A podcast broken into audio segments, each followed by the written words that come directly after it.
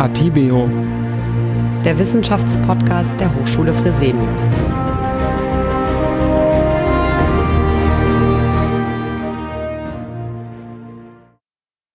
Herzlich willkommen, liebe Zuhörerinnen und Zuhörer, zu der sechsten Folge unseres Sonderpodcasts in Zeiten der Corona-Krise.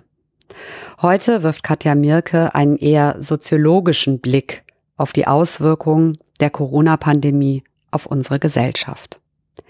Wie immer ist sie telefonisch dazugeschaltet. Ich würde heute gerne noch mal stärker nicht mit der Brille der psychologischen Beraterin oder der psychologischen Forscherin auf das Thema schauen, sondern wirklich mit der sozialpsychologischen Brille äh, von jemandem, der auch Soziologie studiert hat im Nebenfach. Wir haben aktuell ganz, ganz viele Parallelwelten, die durch die Situation entstehen. Das ist natürlich an sich nicht neu. Es war schon immer so, dass im selben Haus äh, Leute wohnen konnten, die in, auf verschiedenen Planeten unterwegs sind, sei das beruflich, subkulturell, ökonomisch, bildungsbezogen und so fort. Ähm, ungeheure Vielfalt in unserer Gesellschaft und ich halte das für extrem wertvoll. Aber die Veränderungen der letzten Wochen bewirken, dass die Unterschiedlichkeit nochmal andere Dimensionen erreicht, auf denen wir dann eben auch nicht mehr immer nur äh, die Wahlfreiheit haben. Manche sind ins Leere gefallen, sitzen alleine zu Hause und wissen, ich bin meinen Job los und ich weiß nicht, wann ich einen neuen finde. Andere arbeiten seit Wochen für drei. Die Wichtigkeiten von Berufen verschieben sich. Das Ansehen möglicherweise auch dessen, was Menschen leisten, verschiebt sich. Es sind nicht nur die unterschiedlichen Bewältigungsstrategien. Und es gibt ein Risiko, dass hier was auseinanderdriftet, aber es gibt auch ganz, ganz viele Chancen, dass sehr viel zusammenwächst. Unsere Gesellschaft steht vor Fragen, von denen Ende 2019 niemand gedacht hätte, dass Anfang 2020 eine Regierung hier Entscheidungen treffen muss in einem EU-Land. Ich habe heute früh mit einer Studentin telefoniert, die aus Spanien stammt und äh, dort noch ganz viel Familie hat. Und sie sagte, äh, bei mir in der Familie sind sechs Menschen an Covid-19 erkrankt. Beide Großeltern sind im Krankenhaus auf Intensivstation und die spanische Regierung hat vergangene Woche eine Regelung erlassen, dass Intensivbetten nur noch für Menschen unter 70 Jahren zur Verfügung gestellt werden. Das ist eine Entscheidung von ethischer Tragweite, äh, die sicherlich kein Arzt jemals in seinem Leben hat treffen wollen, die sicher auch keine europäische Regierung jemals in ihrem Leben hat treffen wollen und die alle Diskussionen, die wir hier zum Beispiel in Deutschland um ähm, die Legalisierung äh, der Sterbehilfe unter kontrollierten Bedingungen komplett in den Schatten stellt. Das heißt, wir stehen plötzlich vor völlig neuen Fragen, ob wir wollen oder nicht. Und wir müssen Entscheidungen treffen. Und ich beneide niemanden, der solche Entscheidungen treffen muss. Zugleich ist es eine große Chance, dass Gesellschaften sich auf Werte rückbesinnen können, die vielleicht lange Zeit vernachlässigt waren. Wir erkennen den Beruf des, der Pflegekraft ganz, ganz anders an in der gegenwärtigen Lage, als wir das in der Vergangenheit getan haben. Und wir werden möglicherweise schmerzhaft daran erinnert, wie schlecht diese Menschen bezahlt werden. Möglicherweise kommt es hier zu Korrekturprozessen, was ich extrem begrüßen werde, würde. Insgesamt sehe ich viel Kooperationsgeist, viel Solidarität, die freigesetzt wird die Geschlossenheit, mit der unsere Bundesregierung Entscheidungen verabschiedet hat, hätte man auch vor wenigen Monaten nicht für möglich gehalten. Und es ist aber der einzige Wert, der unverbrüchlich wesentlich eine Lösungsorientierung und eine Handlungsfähigkeit aufrechterhalten kann. Demokratischer Zusammenhalt, Solidarität. Der Zustand, den wir gerade erleben, widerspricht ja nicht nur unserer menschlichen Natur, sondern auch unseren Vorstellungen äh, tatsächlich von, einer, von einem offenen und freien Miteinander. Und deswegen gibt es ein gemeinsames Interesse, diese, diese Bedrohung, der wir ausgesetzt sind, so schnell wie möglich zu überwinden, die Regelungen, die aktuell erforderlich sind, so schnell wie möglich wieder lockern zu können, ohne dabei Kollateralschäden in Kauf zu nehmen. Die Regierung im Kosovo ist zerbrochen an diesen Entscheidungen. In Rumänien ist ein Gesundheitsminister zurückgetreten. Vor einigen Tagen habe ich gelesen, in Bosnien-Herzegowina äh, gibt es keine Regelungen, weil man sich nicht darauf verständigen kann, wer überhaupt befugt ist, eine Regelung zu erlassen. Derweil erkranken und sterben Menschen. Aus Serbien und aus Bulgarien erreichen uns Nachrichten wie nationalistische Strömungen die aktuelle Lage für ihre Zwecke instrumentalisieren. Abschottung, der Mitmensch als Risiko und der totale Überwachungsstaat zum Beispiel durch Tracking von Mobildaten als Lösungsansatz kommt dann der Dystopie, die beispielsweise Daniel Dettling gezeichnet hat, relativ nah. Ausschließen können wir es nicht, aber wir können uns entscheiden. Ich denke, jetzt, spätestens jetzt haben die aller, allermeisten erkannt, dass es keine Zeit ist für We First, für Alleingänge, für eine Wettbewerbsorientierung, für das Sichern von Ressourcen für die eigene Gruppe, sondern es ist eine Zeit, in der Kooperation statt Wettbewerb angesagt ist. Das ist das Einzige, was uns helfen kann. Es gibt diese schönen sozialpsychologischen Experimente, die sogenannten Ferienlagerstudien von Mustafa Sharif, die zeigen, wie leicht es ist, Konflikt zwischen Gruppen herbeizuführen, indem man eben zwei Gruppen bildet, denen einen Namen gibt und sie gegeneinander in Wettbewerb treten lässt. Spielerischer Wettbewerb. Das waren zwölfjährige Jungs, Pfadfinderlager-Szenario. Und es hat nur wenige Tage gedauert. Äh, da kam es äh, zu Vorurteilen, zu Diskriminierung, zu gewaltsamen Übergriffen untereinander, zu einem Wir gegen die. In der nächsten Phase des Experiments hat Sheriff eine kooperative Grundhaltung beigeführt, indem er die gesamte Gruppe in eine Notlage gebracht hat. Die Lebensmittelversorgung des Ferienlagers war gefährdet, weil der Lastwagen stecken geblieben war. Und dieses gemeinsame Ziel, das wieder, ne, also dass diese Situation zu bewältigen, dieses übergeordnete Ziel konnte nur gemeinsam erreicht werden mit der vereinten Kraft aller. Und nachdem diese Phase dann durchlaufen war, hat sich gezeigt, dass Vorurteile, Diskriminierung äh, und so weiter deutlich zurückgegangen sind. Ich denke, insofern ist es wirklich eine Riesenchance, viele Werte wieder zu entdecken, unsere menschlichen Gemeinsamkeiten auf diesem Planeten wieder zu entdecken. Die Fridays for Future Bewegung oder Extinction Rebellion oder andere Umweltschutzbewegungen, kann man bis in die 70er zurückgehen, hatte auch schon immer diese Vision, äh, dass das etwas ist, wo die Menschheit im gleichen Boot sitzt und wo wir an einem Strang ziehen müssen. Es ist das, was wir gemeinsam haben und wir können es nur gemeinsam bewältigen. Dass der Shutdown gut fürs Klima ist, ist offensichtlich. Ich denke, viele von uns können sich vielleicht zumindest für wenige Sekunden an einem strahlend blauen Himmel ohne Kondensstreifen freuen. Das haben wir seit Jahrzehnten nicht gesehen. An Vogelgezwitscher ohne Fluglärm. Das hat ja was Absurdes, ne? diese Kombination aus diesem wunderschönen Wetter und diesen grauenvollen Bildern.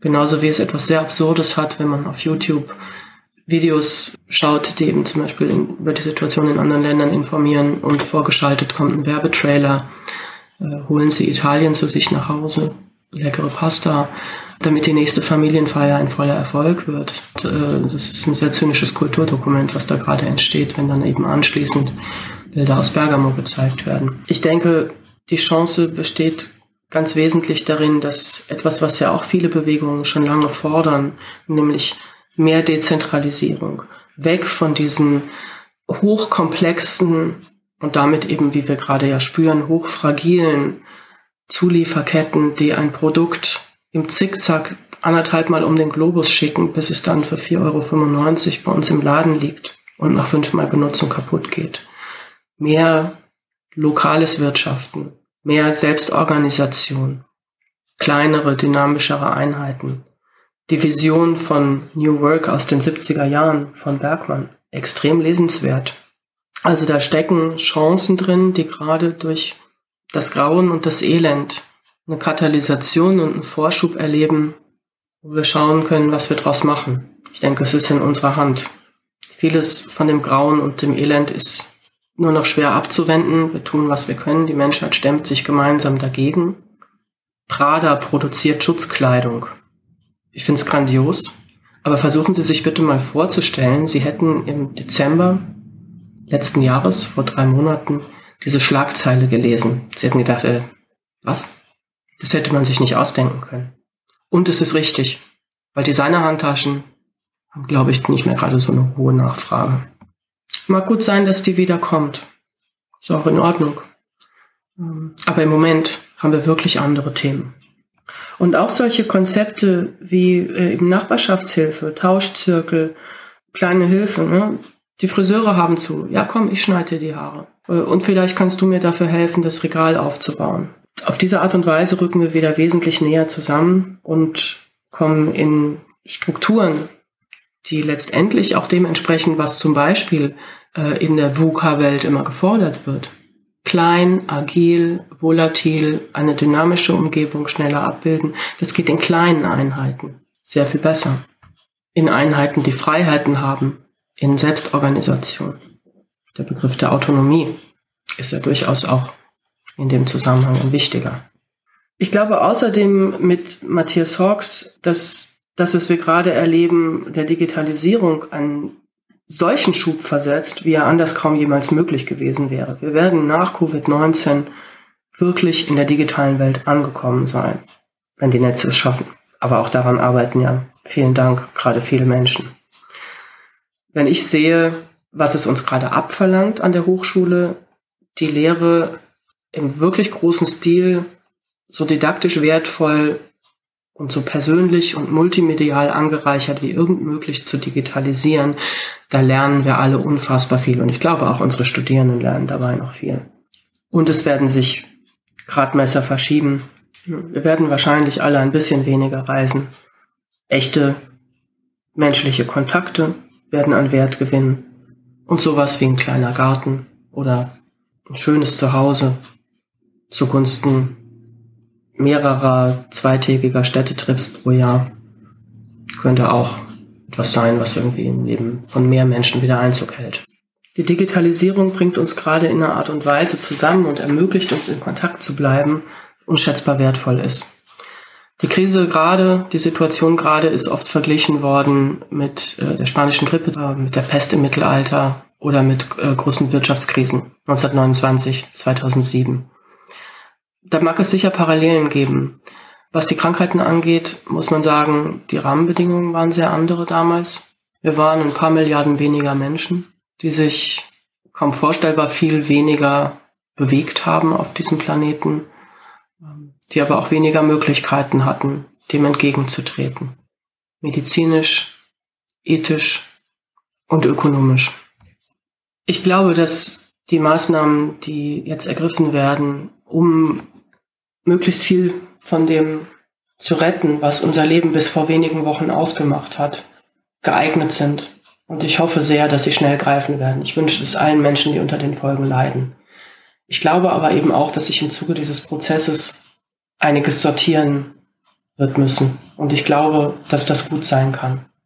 Ich glaube nicht, dass es eine gute Idee wäre, dass diesem Sortierprozess alles zum Opfer fällt, was sozusagen nicht kriegswichtig ist. Beziehungsweise wir werden vielleicht auch neu definieren müssen, was dazugehört. Kunst und Kultur zum Beispiel sind Branchen, die gerade, die von Anfang an äh, am, am stärksten gebeutelt waren von den Ereignissen. Ihre Essenz ist es, Menschen zusammenzubringen in der Freude an Musik. Ne? Als die ersten Konzerte, Fußball, ne? als die ersten Sportveranstaltungen abgesagt wurden, hat das viele Menschen ins Mark getroffen. Und ich glaube, dass das etwas ist, was wir auch nicht gering schätzen dürfen. Auf gar keinen Fall. Ja, wir brauchen Nudeln. Ja, wir brauchen Toilettenpapier. Wir brauchen sauberes Trinkwasser. Und wir brauchen Ressourcen, die uns digitalen Kontakt ermöglicht und vieles andere auch. Aber wir brauchen auch Kunst und Kultur. Ich war vergangenen Sommer in Bosnien und Herzegowina privat und war sehr beeindruckt von dem, was ich dort nochmal über die Belagerung von Sarajevo gelernt habe. Sarajevo wird manchmal auch als Jerusalem Europas bezeichnet. Es ist eine Stadt, in der äh, Menschen aus den drei großen Weltreligionen über Jahrzehnte friedlich zusammengelebt haben, äh, im ehemaligen Jugoslawien. Äh, aber auch danach hatte Sarajevo eine besondere Geschichte. Auch in der Kriegszeit hatte Sarajevo eine besondere Geschichte. Und es ist den Menschen gelungen, im Zustand der Belagerung Kunst und Kultur aufrechtzuerhalten. Es gab ein Ausmaß von kulturellem Leben in Sarajevo unter der Belagerung, was man sich kaum vorstellen kann. Es war kein Virus, sondern es waren Scharfschützen in den Bergen rund um die Stadt. Und diese Scharfschützen haben gezielt auf Zivilisten geschossen, die haben gezielt auf Kinder geschossen, die haben gezielt auf Menschen geschossen, die gerade ihre Angehörigen beerdigen auf einem Friedhof. Unter diesen Umständen haben die Menschen trotz allem irgendwie ihre Leben weitergelebt, die, die geblieben sind, und haben gemeinsam Konzerte gegeben. Es gab Clubs, es gab diese legendäre Misswahl wo die jungen Frauen am Ende ihrer Präsentation das Transparent hochgehalten haben, Don't let them kill us, um auf ihre Situation aufmerksam zu machen. Und dieses Aufrechterhalten von Kunst und Kultur auch in schwierigen Zeiten ist auch etwas zutiefst Humanes, was ich für ganz wichtig halte. Und ich bin gespannt, was für schöne neue Formen von kreativen Varianten sich noch entwickeln werden, jenseits von den italienischen Balkonkonzerten. Ich glaube, dass wir das in diesen Zeiten mehr denn je brauchen. Es ist auch ein Lebenselixier. Bücher könnten eine Renaissance erleben. Ich habe tatsächlich angefangen von Albert Camus, den ich schon immer sehr geschätzt habe, seit ich 16, 17 Jahren im französischen Leistungskurs damit in Berührung gekommen bin, die Pest wieder zu lesen.